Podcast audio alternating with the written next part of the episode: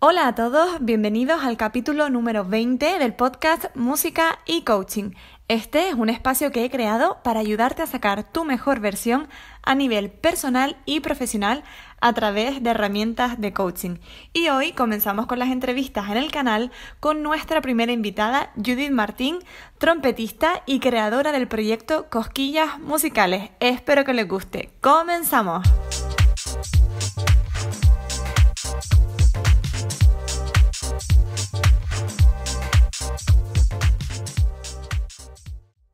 Bueno, como ya dije antes, este es un episodio muy, muy, muy especial porque empiezan las entrevistas en el canal de Música y Coaching y como no podía ser de otra manera, tengo aquí conmigo a Judy Martín, que es una de mis mejores amigas, una persona que quiero muchísimo y que la admiro aún más.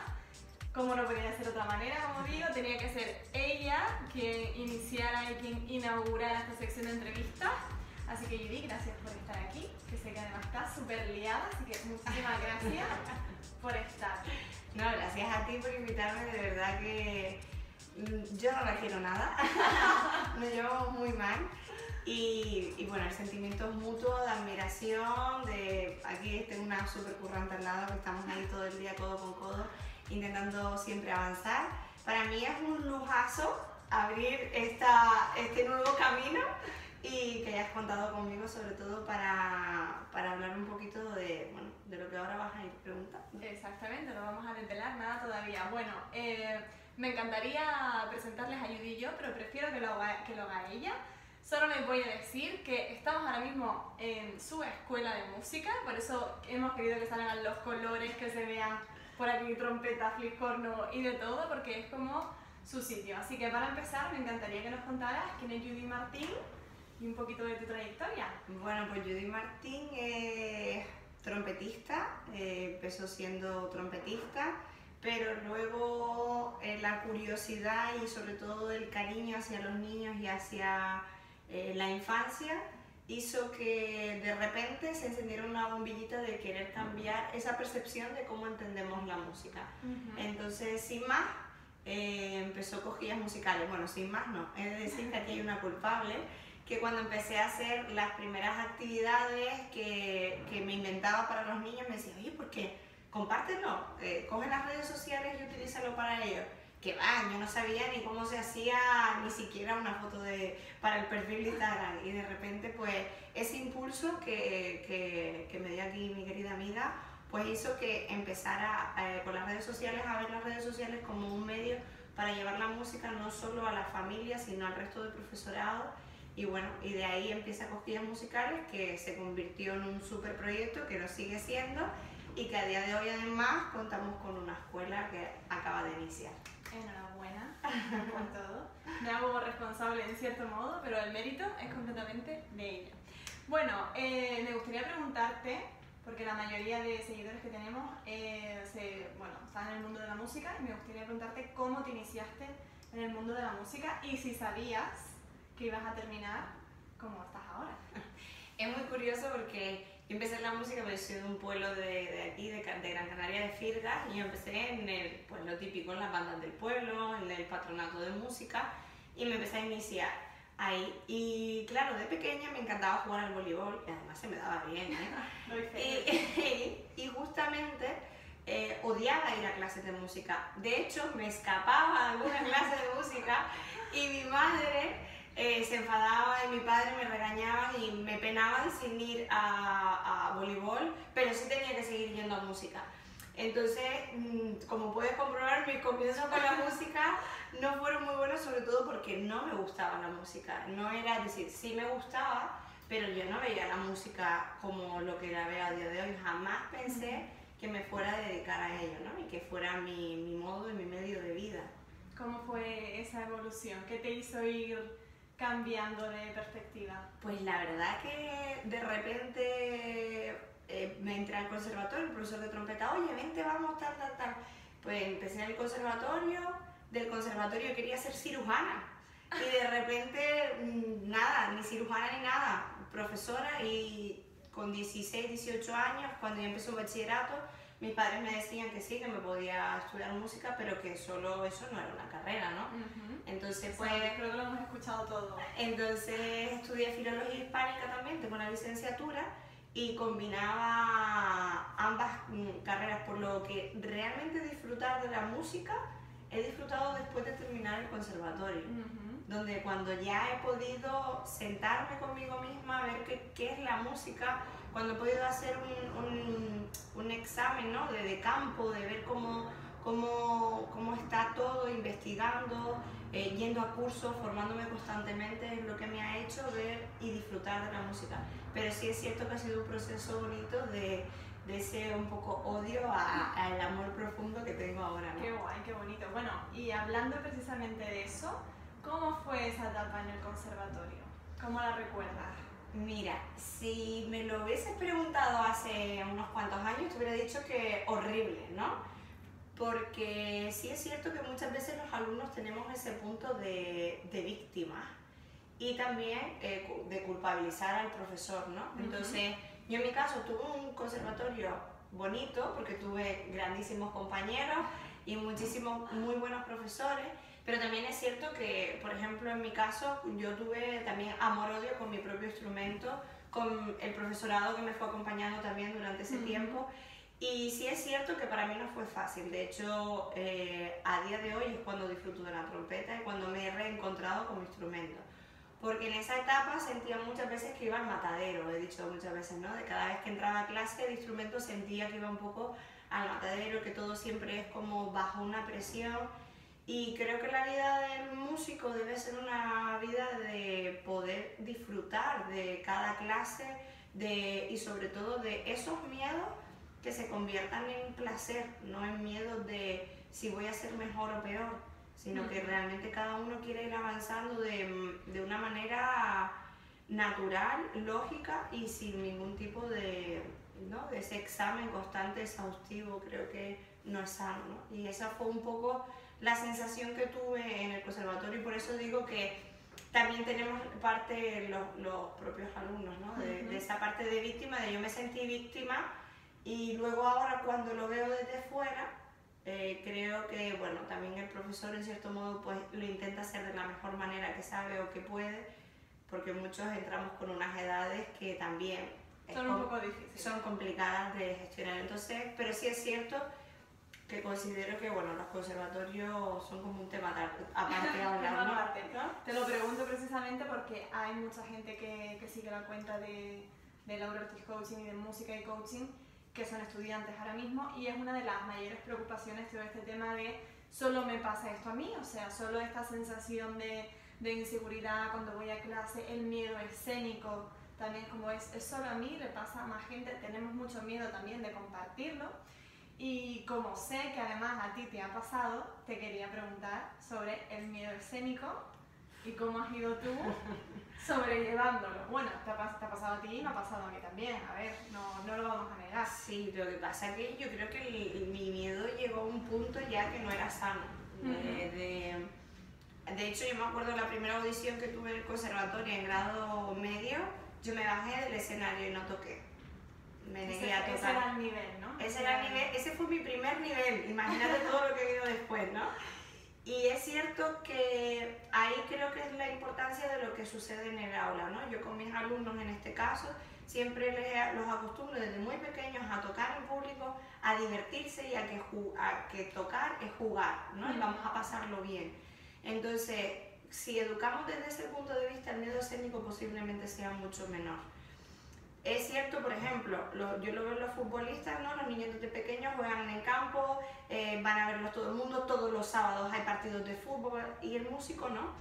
El músico se encierra a tocar todo el rato en una habitación y, y un día de repente, pues yo tuve esa sensación que cada vez iba a mayor. Entonces cuando me subía, temblaba, no podía bajar ni los pistones, me trancaba la respiración horrible. Y para ir superándolo creo que es cuando también vamos cogiendo confianza con nosotros mismos y esa confianza con nosotros mismos y de creernos quiénes somos nosotros como músicos y como personas nos ayuda a desbloquear también los miedos con el instrumento. Lo vamos conociendo más al instrumento, le vamos cogiendo ese amor y yo creo que de repente ya el miedo baja. Porque en mi caso ahora, por ejemplo, eh, Ha cambiado. ha cambiado y, que, y quiero que la gente también sepa que el miedo escénico eh, se va. Es decir, se va no a que no, no tienes nunca más miedo, ¿no? Claro que a mí me sigue imponiendo subirme a un escenario. Pero es cierto que ahora tengo ganas de subirme a un escenario. Que es muy distinto. Y entonces ahí creo que está el cambio, ¿no? El cambio es cuando tú te paras contigo mismo y dices, ¿qué quiero? ¿Qué he estudiado? ¿Cómo me lo he currado? ¿Qué hago para mejorar? Y obviamente también hay que tener claro que si me voy a subir a un escenario sin haberme preparado las cosas, pues también voy a tener miedo. Y entonces es muy importante también cuando nos subimos a un escenario tener claro el repertorio que, que, escogemos, que elegimos y en qué momento lo, lo escogemos, porque muchas veces escogemos un repertorio para demostrarle a los demás todo lo increíbles que podemos tocar, pero no estamos preparados a nivel mental y con nosotros mismos y con el instrumento para llegar a ese punto, ¿no? Entonces, Me gustó mucho algo que dijiste de creérselo como músico y como persona. O sea, que no es solo un trabajo, que sí es un trabajo como músico, de las horas que puedes estudiar, de lo bien o mal que estudias, cómo organizas la sesión de estudio o cómo llegar al final de curso, pero también a nivel personal. A nivel personal, ¿qué cambios crees tú que te hicieron decir, oye, vamos para adelante y tengo ganas de subirme a un escenario y ya no le tengo ese, ese pánico, ese miedo? Pues mira, yo creo que es muy importante, para mí fue muy importante por lo menos parar. Hay un momento que es necesario hacer, poner un pause, que no significa un stop y se borra y no, otro vídeo, no, otra, no, un pause. Pause es decir, ¿dónde estoy? ¿A dónde voy? ¿Qué he aprendido hasta aquí? Porque yo terminé superior y les pasará mucho que terminar el conservatorio y es como, ¿y ahora? ¿Y ahora qué hago con mi vida? Exacto, ¿no? ¿Qué hago con mi vida? Es como, pues bueno, pues trabajar en una escuela de música o, en, o hacer un máster o hacer un máster o... Es decir, mm, de repente se nos, como que se nos cierran puertas y ventanas y todo en lugar de abrirse, ¿no? Es como algo súper... Esa sensación de, bueno, terminé y llevo toda mi vida estudiando, sé lo que tengo que hacer para estudiar, pero ahora que salgo al mundo, he estado tanto tiempo en esto que no me he parado a pensar a, dónde quiero ir, ¿no? ¿Cuál es mi propósito? ¿Cuál es mi visión? ¿Cuál es mi misión en la vida? ¿Qué me gustaría hacer? Exacto, entonces yo cuando terminé, eh, terminé tan cansada del conservatorio, esa, yo terminé, hice así con las trompetas, cerré el forro y lo cerré durante un año. ¿Durante un año no tocaste? Nada. Nada de nada. Un año estuve, estuvieron prácticamente paradas sin tocar. Eh, empecé a trabajar de profesora de música con niños. Y al verme otra vez con los niños y empezar a descubrir, de repente se pararon con el instrumento y descubrir a los niños hizo que Judy dijera, uy, espera, espera, que yo elegí esta carrera, pero es que a mí me gustan los niños y de repente empecé a descubrir que me encantaba crear, algo que yo no sabía de mí. Yo jamás pensé que fuera una persona creativa. Y de repente, al parar en algo que me estaba haciendo no daño ni mal, pero sí que me estaba frenando a despertar otras cosas que tenía ahí totalmente dormidas. Entonces, parar fue súper bueno para despertar. O sea, que te sirvió como para buscar otro, otros recursos, otras fuentes, ¿no? O sea, yo estudié trompeta, pero sé música y hay más frentes abiertos. No solo tengo que dedicarme a tocar en una orquesta o a ser solista o a dar clases de trompeta en unas oposiciones, en una escuela, o qué sea, sino que hay más mundo en la música, eso te sirvió, ¿no? Es decir, oye, tengo más posibilidades de las que yo creía. Sí, además creo que por eso te digo lo de parar es fundamental, porque entramos en un bucle donde no pensamos nada, porque además cuando entramos en un conservatorio parece que todos nos tenemos que dedicar a tocar en una orquesta o a ser solista o a tener una plaza en un conservatorio, que todo eso está maravilloso y me parece genial, pero hay muchísimos campos y hay un montón de aspectos que se pueden trabajar dentro de la música. Entonces empecé a descubrir, eh, pues eso, que estaban los niños, que estaba la parte de crear, que, oye, pues de repente empezó la parte de subir vídeos, de editar, de grabarme, era como, yo que soy del paleolítico para esas cosas, era como... Paleolítico informático. total, paleolítico informático, tenía un profesor que me decía que era de la old school, porque todos llegaban con sus super arreglos digitalizados y yo con un papel y bueno, y total, que esa parte de lo que te digo, de parar, de decir hacia dónde quiero ir, me hizo reencontrarme conmigo misma y con un montón de cosas que yo no sabía que tenía. Entonces de repente al descubrir las que estaba empecé a explotarlas. Y a día de hoy sigo ahí. De hecho, hace dos años me preguntas y yo no pensaba que tuviera a, día de hoy una escuela, ¿no? Una propia. Entonces me hace muchísima ilusión pues poder estar compartiendo este rato y lo que te estoy comentando porque es el avance de eh, como lo catastrófico, ¿no? Que fue eh, toda esa etapa de conservatorio que se podía ver, ¿no? Como, como te digo, como alumna de ese victimismo de qué catástrofe, que no sé qué, mal todo. qué mal todo, horrible, no sirvo para la trompeta, pa, pa, pa, pa, pa, terminar, verme mirando para el techo en plan, ¿a dónde voy? Y de repente conectar conectar, pero también porque hubo un trabajo personal. Entonces, en el momento que empezó también a haber un trabajo personal, se conectó, el nivel profesional y personal se conectaron y empecé a encontrar la tranquilidad y la serenidad para ir llegando a cada una de las cosas pues, que quería en mi vida. ¿no? Yo sé que tú, eh, bueno, ya sabes que esto va de coaching, de, bueno, sea de coaching o de terapia psicológica, cada uno eh, acude a lo que quiere y a lo que necesita, por otra parte. Mucha gente que busca coaching, pero a lo mejor necesita apoyo psicológico. Yo sé que tú has hecho terapia también. ¿Te ayudó eso de algún modo a, por lo que estamos hablando ahora, a reencontrarte con la música, a darte cuenta de, lo que te faltaba o lo que querías, a ver cuál era ese propósito que tú querías tener, cómo enfocarlo? Sí, sobre todo cuando vas a terapia, porque creo que es fundamental y creo que sería necesario que todos fuéramos, em, encontré el punto de ver hacia atrás, ¿no? Que pensamos que la infancia es algo que queda, ahí. y por eso yo hago tanto hincapié en la música en la infancia, en cómo educamos en la infancia, porque sé la importancia que ha supuesto en la infancia el profesorado, eh, la familia, todo lo que ha llevado a, a configurar a Judith, porque al final todos tenemos una herencia que nos viene dada de la familia, de un formato de familia, de unas estructuras y también eso al final nos va creando una serie de límites y una serie de, pues también de propios prejuicios hacia uno mismo. Y creo que lo que te ayuda la terapia es a, a encauzar y, saber, pues, dónde están realmente tus límites y disfrutar de tus límites y sobresalir con tus virtudes, ¿no? Creo que es fundamental. Me acaba de encantar eso de disfrutar de tus límites, o sea, me parece buenísimo porque es verdad sea, todos tenemos alguna cosa donde ya chocamos y decimos, ¿y qué hago aquí? Como, eh, abrazar esa parte también que es nuestra de, pues mira, esto me cuesta un poco más, no pasa nada, a lo mejor pues tengo que dedicarle más tiempo a esto y vamos para adelante.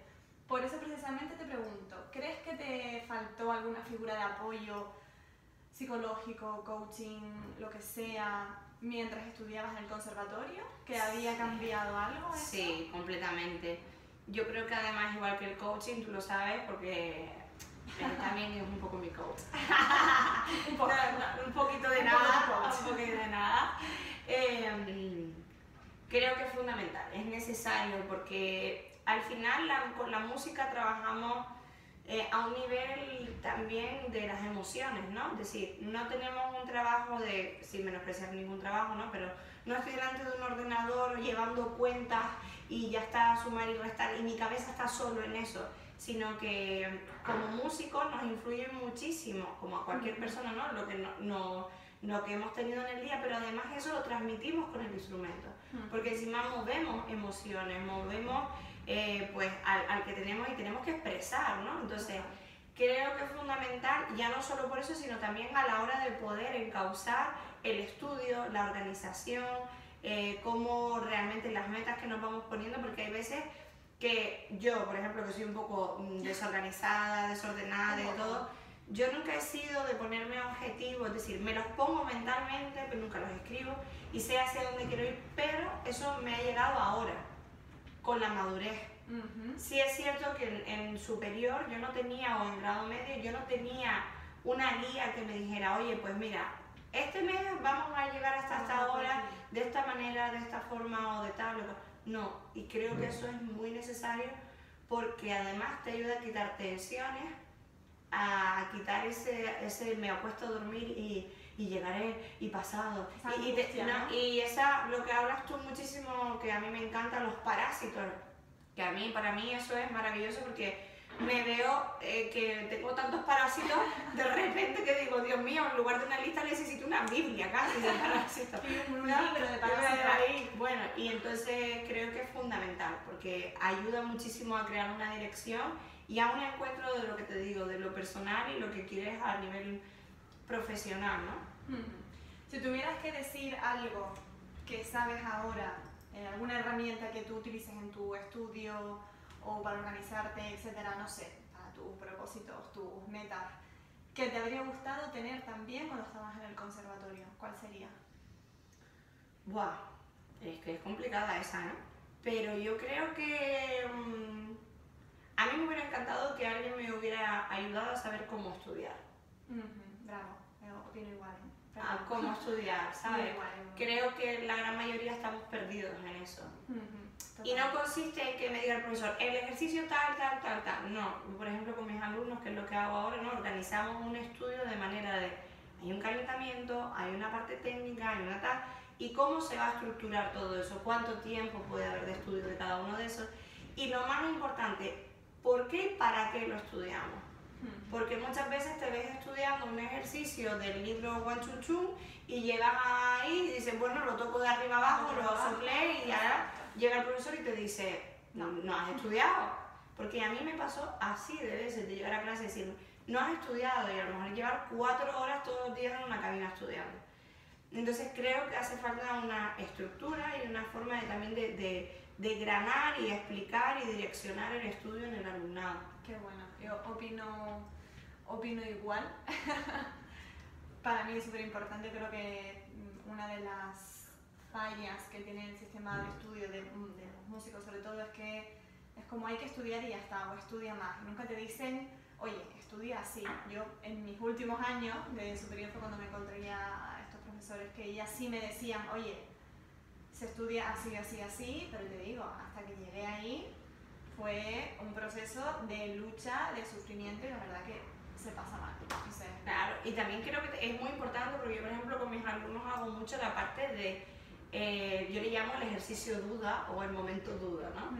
Eh, les mando algo que no explico, porque quiero ver cómo se enfrentan ellos a lo que les he, propuesto y que me expliquen ellos a mí, como si fuera la luna a la semana siguiente, ellos como profesores, qué es lo que tengo que trabajar con ese ejercicio, qué, debo trabajar, qué, qué, qué dudas han encontrado por el camino. Entonces, ve si realmente lo que tú estás explicando y cómo se lo estás explicando poco a poco vas viendo si eso también viene de vuelta, ¿no? Si no te pegan al final, si les sirve. Exacto. Porque llegará un momento en que tú no estés como profesora. Y eso es lo que yo quiero, que yo simplemente quedar ahí y que lo que vaya saliendo salgan realmente, como siempre les digo a mis alumnos de trompeta, yo no quiero trompetistas, quiero personas y quiero músicos. Qué bueno. Que se nos olvida mucho esto, ¿eh? Se nos olvida, porque todas se nos olvida de ser trompetista sí tocar un montón de notas, pero si no soy músico, no sé disfrutar de la música. Y si encima tampoco soy persona, no sé comunicarlo, no sé darme a los demás no sé, no sé conectar con lo que realmente quiero transmitir, de nada me sirve ser ni músico, ni trompetista, ni nada. Porque al final no vas a ser feliz. Nada. Traduce en eso. Entonces, em, ¿cómo comenzó tu proceso de desarrollo personal? ¿Cuál fue ese clic que dijiste, Buah, tengo que empezar a trabajar en mí porque aquí hay algo que no, que no va, me afecta a la música, me afecta al trabajo, me afecta a la familia. Bueno, porque creo que fue un momento en el que yo creo que a todos, bueno, a mí por lo menos me pasó, me sentí perdida. Me sentí perdida por lo que te digo, terminé un montón de cosas, luego, bueno, pues mm, por motivos también personales, de familia, de, de pareja y demás, como que todo se desmoronaba, todo empezaba a ser un caos y de repente fue como, espera, espera, espera, espera, espera, espera, espera, espera, que algo está pasando. Y justamente fue cuando empezaste tú con el coach. Yo empecé a formarme como coach. y, en aquel momento empezó ya ella a, a, lo tonto, a lo bobito ahí, así, a hacerme todas esas preguntas maravillosas que, que, lo que, me encantó, que era lo que me encantaba, ¿no? que en ningún momento me sentía cuestionada ni me sentía tal, sino que de repente con todas las cosas que me decías, que me ibas preguntando, yo solita llegaba a, no, al puerto. Y a partir de ahí fue como una conexión con lo que yo quería, luego ya también empecé con las terapias y la combinación de ambas, del coaching y la terapia, fue como vamos, una maravilla para, para encontrarlo. Pero creo que todos llegamos a un momento de boom y ese boom es a y hay veces que te pasa cuando más tranquilo estás, casi siempre. Igual que me pasa cuando estoy... Muy silenciosa, Sí, cuando estás... A mí me pasa mucho que nunca, no me suelo poner mala, pero basta que tenga tres días para descansar, que esos tres días me pongo mala, sin esperar, ¿no? Unos hinchados, lo que sea. Em, pues lo mismo pasó con esto, ¿no? De repente todo muy tranquilo, o parecía que todo estaba tranquilo, y hizo... Y, y, era como, yo no estoy bien aquí, no estoy bien aquí, no me siento, no soy yo.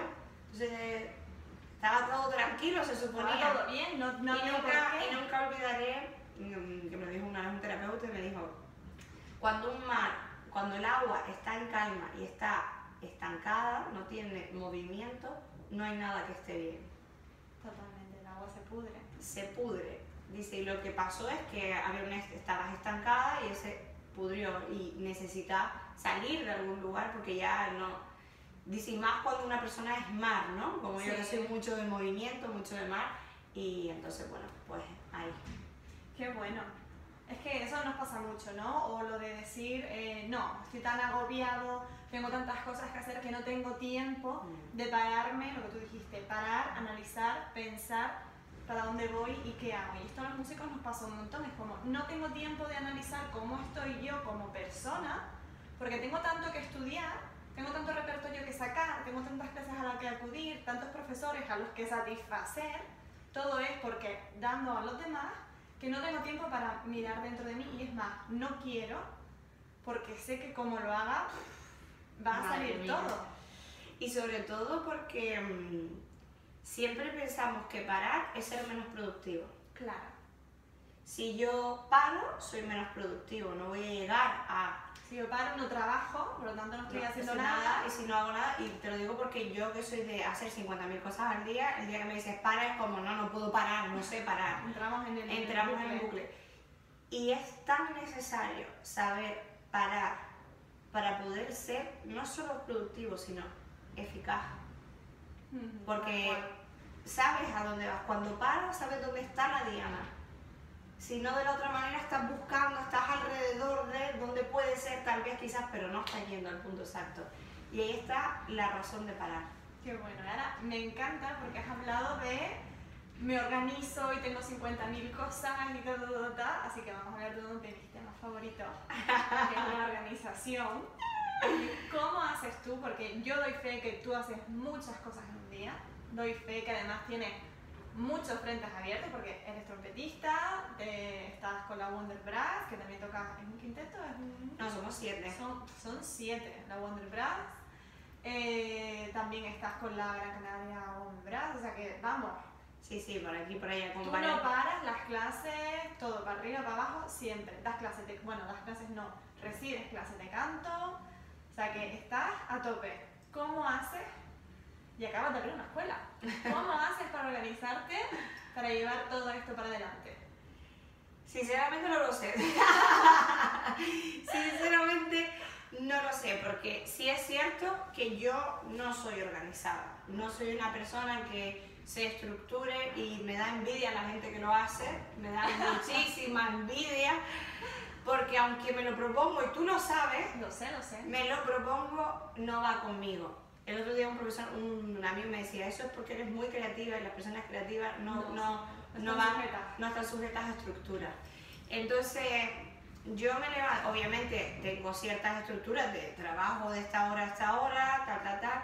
Entonces, siempre intento aprovechar las mañanas pues para estudiar, para pues también irme a caminar, a hacer el deporte, lo que sea, pero no tengo una, una organización exacta. Y y la verdad que es un poco como me va viniendo. Es que esto me gusta mucho porque em, yo comparto muchos tips de organización, bueno, tú los conoces casi todos porque te los he contado. yo lo intento, que no sería que no intento, que yo se organice, yo lo intento, pero como te digo, cada uno eh, su propio mundo. Y hay mucha gente que dice, es que no me funciona, no me funciona, no sé qué puedo hacer, y es como, no hay nada malo. porque hay muchas maneras de, de. O sea, yo propongo una que a mí me va muy bien por mi manera de entender el mundo, esto daría para otro tema de coaching, somos kinestésicos, auditivos, mentales, etc. Pero es que hay muchas maneras, entonces por eso a ti te lo quería preguntar en especial, porque tú eres así, eres muy creativa, llegas a un montón de cosas, es decir, a todas las cosas que tienes, llegas. Es como, ¿qué te ayuda a mantener ese orden o qué te ha dado, porque sé que a veces te ha llegado a bien de todos años atrás, de, de, soy un desastre, no puedo, necesito cosas que me den estabilidad. ¿Qué son esas pequeñas cosas que tú haces que digas, vale, pues a mí, oye, me funciona esto? Yo tengo muy claro mis horarios, por ejemplo, tengo muy claro mis horarios. Después, algo que me ayudó muchísimo, que es una chorrada, que tú lo dijiste, parece una tontería, pero a mí me, sirvió un montón, que es muchas veces por la noche eh, apuntar qué es lo que tengo pendiente, ¿vale? ¿Qué es lo que voy a hacer mañana? No apuntarlo de tal, sino a lo mejor apunto el nombre del alumno, pues Pepito, no sé quién y no sé cuánto. Y ya yo sé que esto, esto y esto tengo que hacerlo mañana. Entonces, ya tengo ese post ahí puesto de manera que que es un guiño a, bueno, organízate para que llegues a todo esto, ¿no? Pero sí es cierto que mm, creo que la organización va a depende mucho de cada alumno, de cada persona, ¿no? También, por ejemplo, en el estudio, cada día eh, que, que, ahora intento también ser, tener una, como unos objetivos con los alumnos más claros, todo más, más, un poco más cuadrado. Es cierto que también me lo estoy aplicando a mí y ya tengo como un poco más de rutina, ahora viene un poco más esto, ahora lo otro. Entonces también en el estudio intento apuntarme, pues el ejercicio tal, tengo que mejorar esto. De hecho, hubo un año que les hice a todos los alumnos un cuadrante semanal donde ellos marcaban sus obras, sus piezas, tal, el metrónomo, cuánto lo ponía, y, y había una parte de observación y el tiempo que dedicaban a cada cosita, ¿no? Y luego había un momento de observaciones donde ellos te explicaban pues me he sentido mal tocando este trozo porque no me sale o porque me agobio. Entonces todo ese tipo de cosas pues también me las he ido un poco poniendo a mí, ¿no? Pero es cierto que yo soy un poco ahora tú sabes, de ahora esto, ahora lo otro y tenía que hacer no sé qué, ya Judy no lo hiciste. Pero porque también doy mucha rienda suelta, suelta a que, por ejemplo, me levanto por las mañanas y si un día me levanto con ganas de crear, me da igual todas las cosas que tengo que hacer que separa el mundo y es como esto es hoy y de hecho me da la hora de no he comido y tengo que dar clase y sigo creando, ¿no? Entonces, también la creatividad tiene mucho que ver con tu trabajo, o sea, tú al final eh, te dedicas a crear contenido para niños, para familias, tú creas canciones, mm. o sea, que tiene mucho que ver, eh, es como pues tengo ganas de crear, como pues hoy lo voy a aprovechar al máximo porque es mi trabajo y gusta, te apasiona, doy fe. Y porque no sabes cuándo viene, ¿sabes? Porque también son momentos de... ¿Esos días buenos? Sí, es como eh, de repente vas en el coche y viene y es como, o estás en casa y estoy aquí a lo mejor mandando una factura y de repente como, espérate, adiós factura y vamos al lío, ¿no? Total. Eso pasa, pero igual con el instrumento, para la gente que sea instrumentista, estos días ocurren, o sea, a mí me ha pasado de decir, de levantarme un día y decir, pues es que hoy me lo voy a pasar en el piano porque es que hoy tengo muchísima ganas de tocar, muchísima energía. Entonces, esos días aprovechar al máximo. Pero también, como tú dijiste, esos ratos de me voy a pasear, voy a hacer deporte, desconecto, que son fundamentales. Sí, es muy necesario, sobre todo yo me, me identifico mucho con el mar y necesito mucho del mar y mm, eh, el otro día lo ponía en, en cosquillas de vamos a intentar buscar la vida que queremos para nosotros, ¿no? Yo en mi caso he abierto una escuela al lado del mar, que es lo que me gusta, y porque quiero levantarme cada mañana y caminar al lado del mar y que eso me ayude a, que el día empiece de otra manera. Aunque yo tenga un montón de energía, sí es cierto que llegan momentos en el que necesitamos desconectar. O ayer mismo, ¿no? Estamos grabando un tema nuevo y salimos saturados de, de grabar y fue llegar a casa y salir a pasear con el perro y desconectar, apagar la música, solamente quedarte con el sonido de, del mar, ¿no? Fue, es como algo muy importante para mí, especial y necesario. Qué bueno. Eh, me encanta porque es como tener muy clara tu visión. O sea, tú querías un sitio al lado del mar, empezaste a ver lo de la escuela y tener la visión es súper importante. Entonces, ya había dicho lo de que estamos grabando un tema, estamos ya llegando al final. Entonces te quiero preguntar qué, qué, nuevos proyectos tienes por ahí que nos quieras contar, que, en qué andas ahora. Pues que hay muchos frentes abiertos. Yo estoy en uno. Con guías musicales muchos frentes abiertos. Mira, está la parte de tocar, que tenemos un dúo donde vamos a tocar en breve. Eh, la parte de, pues, acabo de componer, bueno, hay varios temas compuestos, pero hay uno que lleva tiempo compuesto desde marzo y saldrá en breve por las redes, que no voy a desvelar el nombre porque todavía lo he dicho.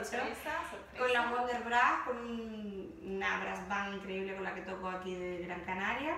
Eh, luego eh, tengo la parte de cosquillas musicales de conciertos infantiles, que tengo la parte del disco La Travesía, y hay otros conciertos pues a la vista, tanto en auditorios y demás, que está pendiente de que también esta situación nos vaya dejando hacer los respectivos. Y nada, sigo creando más canciones, más contenido y, y, bueno, que en breve también espero que esté la web para que el profesorado va a tener material donde va a poder adquirir y va a poder pues trabajar con todo ello. Así que llegando un poco a todo. Porque... Un poco de, todo, hay de todo, hay tocar, hay escuela, hay proyectos de página web, o sea que sí, sí, sí, sí, súper bien sabes. Te ves súper bien y ya, ya lo sabes porque vamos, es así. Última pregunta, que será la pregunta que, que, me encantaría hacer a todos los invitados que pasen por el podcast en la parte de entrevistas, y es la siguiente. Si tuvieras que quedarte con qué es lo mejor que ha aportado el trabajo de crecimiento y desarrollo personal a tu vida, ¿qué sería? ¿A tu vida como Judy trompetista? ¿A tu vida como Judy Martín, la chica de, de, de Firgas? ¿Qué sería? ¿Qué es lo mejor que, que te ha dado ese proceso? Me ha dado seguridad, tranquilidad y estabilidad. Qué bueno. Sí, y creo que eso es fundamental para ser persona, como hablábamos, ser músico eh, o te dediques a la profesión que te dediques. Creo que la tranquilidad, la estabilidad y la seguridad, sobre todo de saber quién soy, y de que independientemente de lo que los demás quieran, opinen, necesiten, sé que primero tengo que estar yo para mí para poder luego estar para los demás. Qué bueno, me parece de verdad maravilloso. Creo no podríamos haber cerrado con nada mejor. Seguridad, estabilidad y tranquilidad. Y esa última frase de primero yo, qué es lo que yo quiero, qué necesito y luego poder encargarme del mundo. Muchísimas gracias. Gracias a ti. entrevista me ha encantado, de verdad. Espero que a todos ustedes también, la verdad que nos hemos puesto aquí a hablar. Nos hemos olvidado de todo. De todo prácticamente, pero bueno, muchísimas gracias. Yo te deseo toda la suerte del mundo mundial. Eh, de verdad que es una profesional increíble, una currante de que no se imagina. No más que ella, ¿eh? No se imagina lo que hay aquí. La, la, admiro muchísimo como persona, porque como persona ya no le cabe el corazón en el pecho. Y como profesional, solo te auguro todo lo mejor del mundo porque no te mereces menos. Ah. Y que nada, que este, este nuevo camino también sea hacia más, más, más, más, más y que ustedes sobre todo la sigan disfrutando y yo también. Por supuesto, eh, mucho tiempo. Para que sigamos todos también creciendo como personas y como música. Muy bien. Pues otro día te traeremos porque creo que ha sido una entrevista súper interesante y que nos han quedado temitas por ahí por sacar. Pero eso, muchísimas gracias. Gracias a ti. Y gracias a todos ustedes por escucharnos. Nos vemos en el próximo capítulo de Música y Coaching. Esperamos que les haya gustado la entrevista. Esperamos sus comentarios con dudas, preguntas, si les gustaría saber algo más, algún tema en concreto o algo que le puedan eh, o que le quieran preguntar a Judy. Si no me equivoco, la encontramos en Instagram, eh, en YouTube también, con Cosquillas Musicales y también tienes tu propia página web de Cosquillas Musicales. Así que, Cosquillas Musicales, Judith Martín, estado con nosotros en el capítulo de hoy.